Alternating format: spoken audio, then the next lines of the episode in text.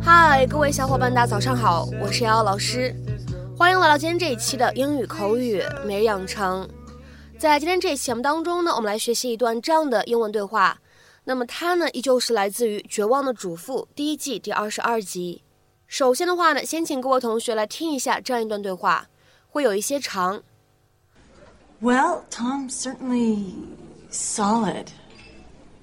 He's more than solid. Tom's ideas are spectacular. He's passionate about his work. His visual instincts are, are off the chart. Well, Tom's certainly solid.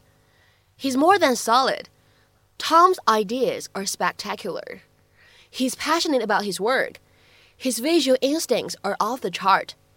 不仅仅是不错，他的点子、他的想法非常的不错，他对工作充满激情，领悟力也超乎寻常。Well, Tom's certainly solid.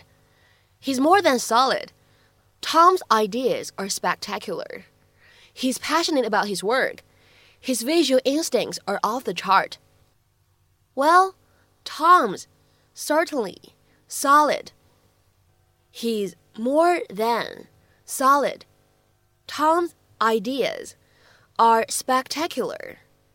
He's passionate about his work. His visual instincts are off the chart. 那么在今天这一段英文台词当中呢，我们需要注意哪些发音技巧呢？首先，ideas are 放在一起呢，可以有一个自然的连读， 我们呢可以读成是 ideas are，ideas are。然后呢，再来看一下第二处这个单词 spectacular，这个单词的内部存在一个失去爆破的处理，所以呢，我们可以读成 spectacular，spectacular。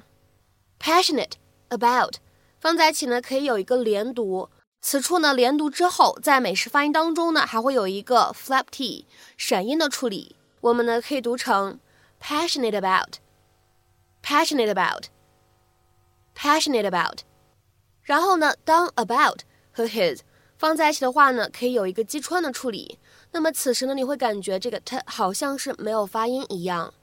我们呢可以读成 about is，about is，about is。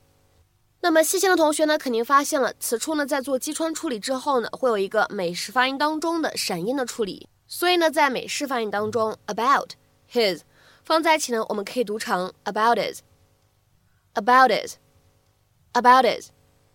再来看一下最后这一处发音技巧，instincts are 放在一起的话呢，可以有一个自然的连读，我们呢可以读成 instincts are，instincts are。 This is fun. It's forever since we had lunch. Well, as happy as I am to see you, I actually have an agenda. I ran into someone last week who said you guys are looking to hire. Is that true? Yeah. Are you thinking of coming back? Because say the word, and I No, no, not me. I was actually thinking more about Tom. Oh, Tom. Yeah, he's been thinking about making a move for a while. He kind of feels like he's done everything he can where he is now. Well, Tom's certainly solid. He's more than solid. Tom's ideas are spectacular. He's passionate about his work. His visual instincts are, are off the chart. Is he as good as you? He's apples. I'm oranges. We excel in different areas. Trust me, you should give Tom a look. I don't need apples. I need someone like you. Cutthroat Ruthless. Oh, geez, Nat. You make me sound like some kind of shark. Ah, okay. you know, actually, if that's the kind of exec you're looking for, You get a shark for me? yes, a very pretty shark. 好，那么在今天节目当中呢，我们来学习一个新的单词和一个新的短语。 首先呢，我们来看一下 solid 这个单词，大家呢可能比较熟悉的意思是表示固体的、坚硬的，比如说 solid food，固体食物。这个短语呢就出现在了新概念第二册的课文当中，solid food，solid food。但是呢，各位同学可以看到，在今天视频当中呢，我们这样一个形容词 solid 却用来形容人啊，形容人的品质。那么这是怎么样的一种用法呢？其实呢，在这里 solid 当做形容词使用呢，表示的是一个什么样的意思呢？Definitely good and steady, but perhaps not excellent or special。确实是好的或者可靠的，但是呢，还没有达到特别或者极其优秀的程度。其实呢，我们可以理解成为就是日常口语当中说到的中等偏上的水平。或者呢，再来看一下这样的一条英文解释：If you describe someone as solid, you mean that they are very reliable and respectable。 如果呢，你用 solid 这样一个形容词呢来描述某个人，你想说他非常的怎么样的可靠，很值得尊敬这样的意思。那当我们在口语当中呢使用形容词 solid，它的这样一层用法和意义的时候呢，它其实既可以用来修饰物，也可以用来修饰人。下面呢，我们来看一些例子。第一个，She's a solid performer，她是一个很可靠、很值得依赖的表演者。那这个句子呢，有可能就指的是这位演员呢，他怎么样呢？哎，通常不会无故缺席，而且呢，他在舞台上的表演通常来说都是发挥非常稳定的。She's a solid performer。下面呢，我们再来看一下第二个例子。He's a solid player。他是一个很可靠的球员。那么有可能呢，在口语当中，这句话的意思指的是他呢能力确实还不错，但是呢还没有达到最顶尖的水平，也就是一个中上的水平。He's a solid player。下面呢，再来看一下这样一个例子。Nineteen ninety nine was a year of solid achievement。一九九九年是颇有成绩的一年。Nineteen ninety nine was a year of solid achievement。再比如说呢，下面来看一下这样一个例子：You want a husband who is solid and stable, someone who will devote himself to you。你想要一个稳重可靠、值得信赖的、全身心爱你的丈夫。 You want a husband who is solid and stable, someone who will devote himself to you。下面呢，我们再来看一下这样一个例子。That was a solid demo. I think they've got a really chance of getting a record deal.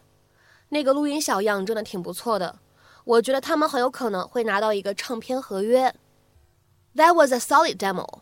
I think they've got a really chance of getting a record deal. 那么在今天节目的后半段呢，我们再来学习一个短语， 叫做 off the charts。off the charts，这里的话呢，虽然视频当中台词他说的是 off the chart。但是，一般严格意义上面来讲呢，此时 chart 应该使用的是复数形式，所以呢，更为规范的使用应该是 off the charts。希望大家注意。那么此时呢，我们来看一下这样一个短语 off the charts，它呢所对应的英文解释。第一条，extremely high in level，或者呢，especially or unbelievably great，wonderful or exciting etc，远超寻常的标准或者特别优秀这样的意思。下面呢，我们来看一些例子。第一个，I'm telling you that concert is going to be off the charts。我跟你讲，那场演唱会一定会特别特别的精彩。I'm telling you that concert is going to be off the charts。下面呢，我们再来看一下第二个例子。World demand for the product is off the charts。 全世界现在对这个产品的需求特别高，特别大。World demand for the product is off the charts。下面呢，我们再来看一下这样一个例子：Our electricity bill was off the charts last month. How could we be using that much energy? 上个月我们的电费花超了好多，我们咋能用了那么多电呢？Our electricity bill was off the charts last month. How could we be using that much energy? 下面呢，我们再来看一下最后这个例子：The response has been off the charts. Everybody loved it. 反响特别好，每个人都喜欢。The response has been off the charts. Everybody loved it. 那么在今天节目的末尾呢，请各位同学尝试翻译以下这样一个长句子，并留言在文章的留言区。Gas prices are off the charts, making this an expensive winter for home heating. Gas prices are off the charts, making this an expensive winter for home heating。那么这样一个句子应该如何去理解和翻译呢？期待各位同学的踊跃发言。我们今天节目的分享呢，就先到这里。See you。